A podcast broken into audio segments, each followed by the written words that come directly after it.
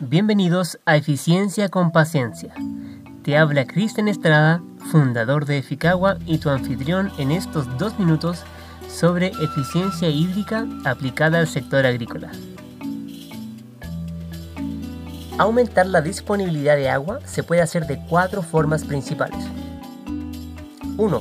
Reducir las fugas por evaporación. Esto ocurre de forma constante cuando el agua está en superficies descubiertas como suelo mojado o un tranque de acumulación. Se puede reducir cubriendo la mayor cantidad de superficies expuestas al sol directo y al viento. 2. Reducir las fugas por infiltración. Esto ocurre siempre que el agua está en contacto directo con la tierra y es la razón principal por la que se recargan nuestras fuentes de agua subterránea, los acuíferos. Para frenar la infiltración, tenemos que definir qué sectores donde pase o se acumule agua se pueden revestir con material impermeable, pero mucho más importante, tenemos que entender cómo regar con precisión. 3. Reducir las fugas por escurrimiento.